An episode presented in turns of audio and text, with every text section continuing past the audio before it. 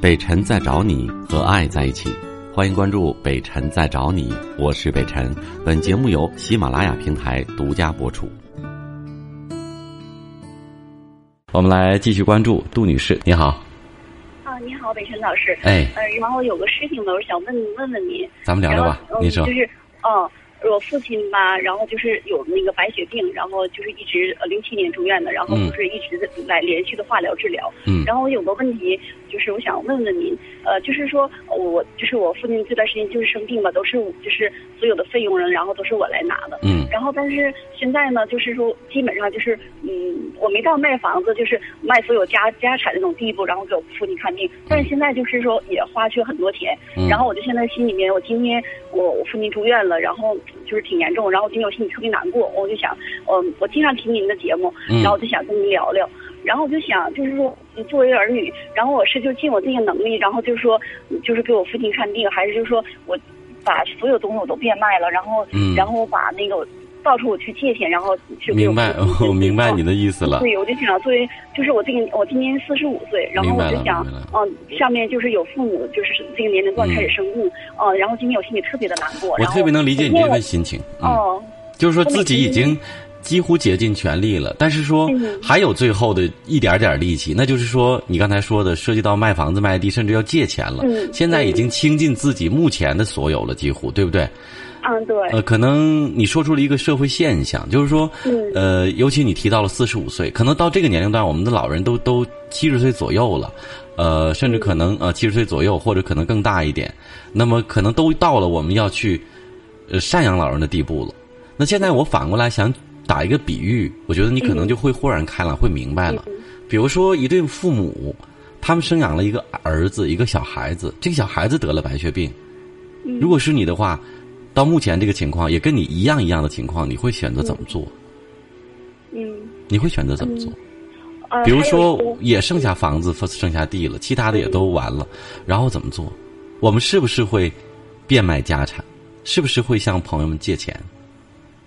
嗯，明白了，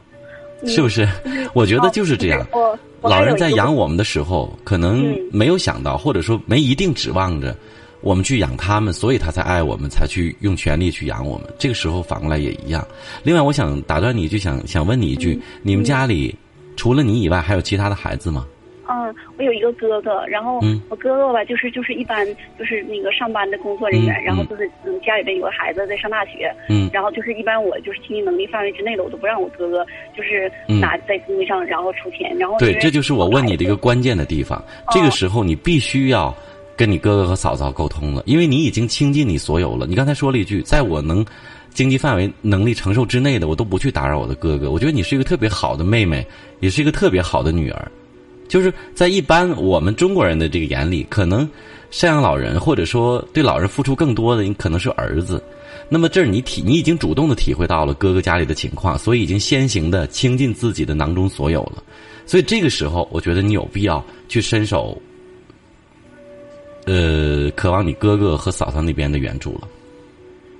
嗯，但是我还有个事想跟嗯您说一下，嗯嗯就是啊我父亲吧，现在的病是，就是他是白血病，就是现在就是他是就是皮下出血，嗯然后前一阵的时候出过一次血吧，然后他出血之后只能打一种就是那个国就是进口的那个止血针明，白然后就是打一次打四针就是三万块钱，嗯然后吧前天他住院了，然后就出血了，嗯然后背部，然后我就就是然后给他交住院费，然后就打的针，然嗯后今天他又出血了，之后然后他从呃然后就出血之后吧，然后我就今天又给他交钱打的止血针，但是医生说的意思就是就是他就会已经造血功能就是不行了，但是就是你他出血你就给拿钱打止血针，就是说你只能维持一段时间，嗯就是说嗯他以后他也不会再好了，就是已经就是他已经到就是最后的我过程明白了，就是这哦然后我钱就可能是想只嗯能适当的延续他的这个生命。啊，对，呃，然后今天我父亲就头今天就晕了，然后我就心里特嗯别特别难过，然后我就想。就是心里面我也这么想了，嗯然后医生找我谈了，就说呢，就是你还是说继续这样的维持的，就是你打一针可能他会活两天，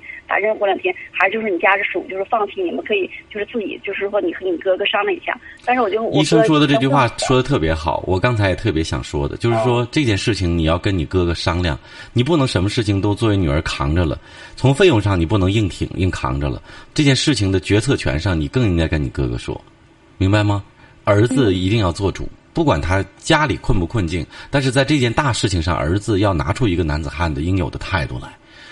而我还想说，嗯我特别理解你的心情，我说了两次了，为什么能理解？就是说，这种我们看着老人，呃，这种奄奄一息的状态，而且呢，我们无论花多少的钱，你知道，如果现在肯定说你拿出一百万来，我能让你父亲活下去，我相信你二话不说，你就马上就会去借钱，对不对？嗯嗯，所以对，，我们正因为难受和挣扎、纠结，就是因为我们看着钱跟打水漂似的往里扔，但是老人其实没有太多的起色，嗯所以这种挣扎的心情我真的特别理解。但是理解同时，我还是那句话，无论你花钱、砸钱与不砸钱，我觉得你都已经在刚刚我们呃说过的这些环节当中，你已经表现出了作为女儿的一个非常好的、呃非常优秀的一个孝顺的一种品质了。也就是说，无论你怎么做，希望你都不要有愧疚。老人是理解的。嗯而且你也不不会有任何的愧疚，这是我特别想说的。作为一个心理医生也好，或者咨询师也好，我想我最应该做的、最应该说的就是这句话。也就是说，如果一旦我们跟哥哥商量的结果是我们放弃治疗，因为这两三天，如果说哪怕这三万块钱能挺一个月，我想可能我们也会尝试。但是说两三天或者一两天就三万，然后就这又出血又三万，那这一个月你有有有一百万也不够，对吧？而且最后的结果还是于事无补。那么很可能你跟你哥哥商量的结果，最后我们是放弃。我特别担心的是，如果放弃之后，老人过一段，如果说真的先逝了没有了，你可能会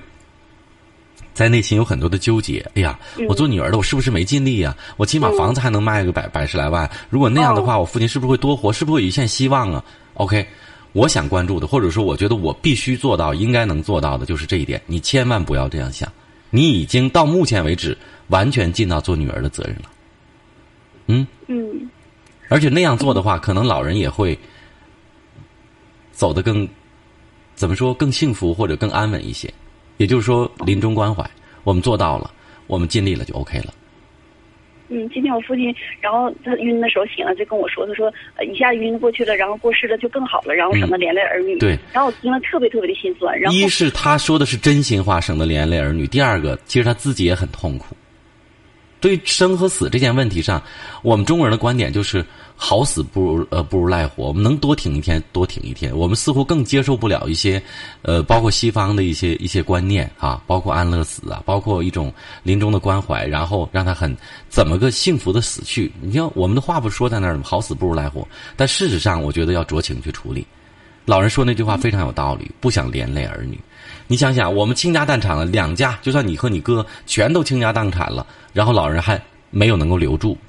对吧？然后两家以后的日子怎么过？这两家人上上下下可能六七口、七七八口、十来口人，甚至联系到你们的家族，整个都不会快乐这一生，好吗？嗯，谢谢 您。我希望，我也相信你能明白应该怎么做了。无论怎么做，我我觉得你都不要对自己有任何的抱怨和怨恨，也不要有任何的不舒服，好吗？嗯嗯，知道了。哎，我会关注你的事情的。如果有任何的一些纠结，或者说呃内心当中的困惑，随时给我打电话，好吗？嗯，好，谢谢您嗯。，再见啊！嗯我是北辰，再次感谢你收听了今天的节目，多多分享给你的朋友，也多在留言区互动，留下你的问题，我们会集中回复。祝你幸福。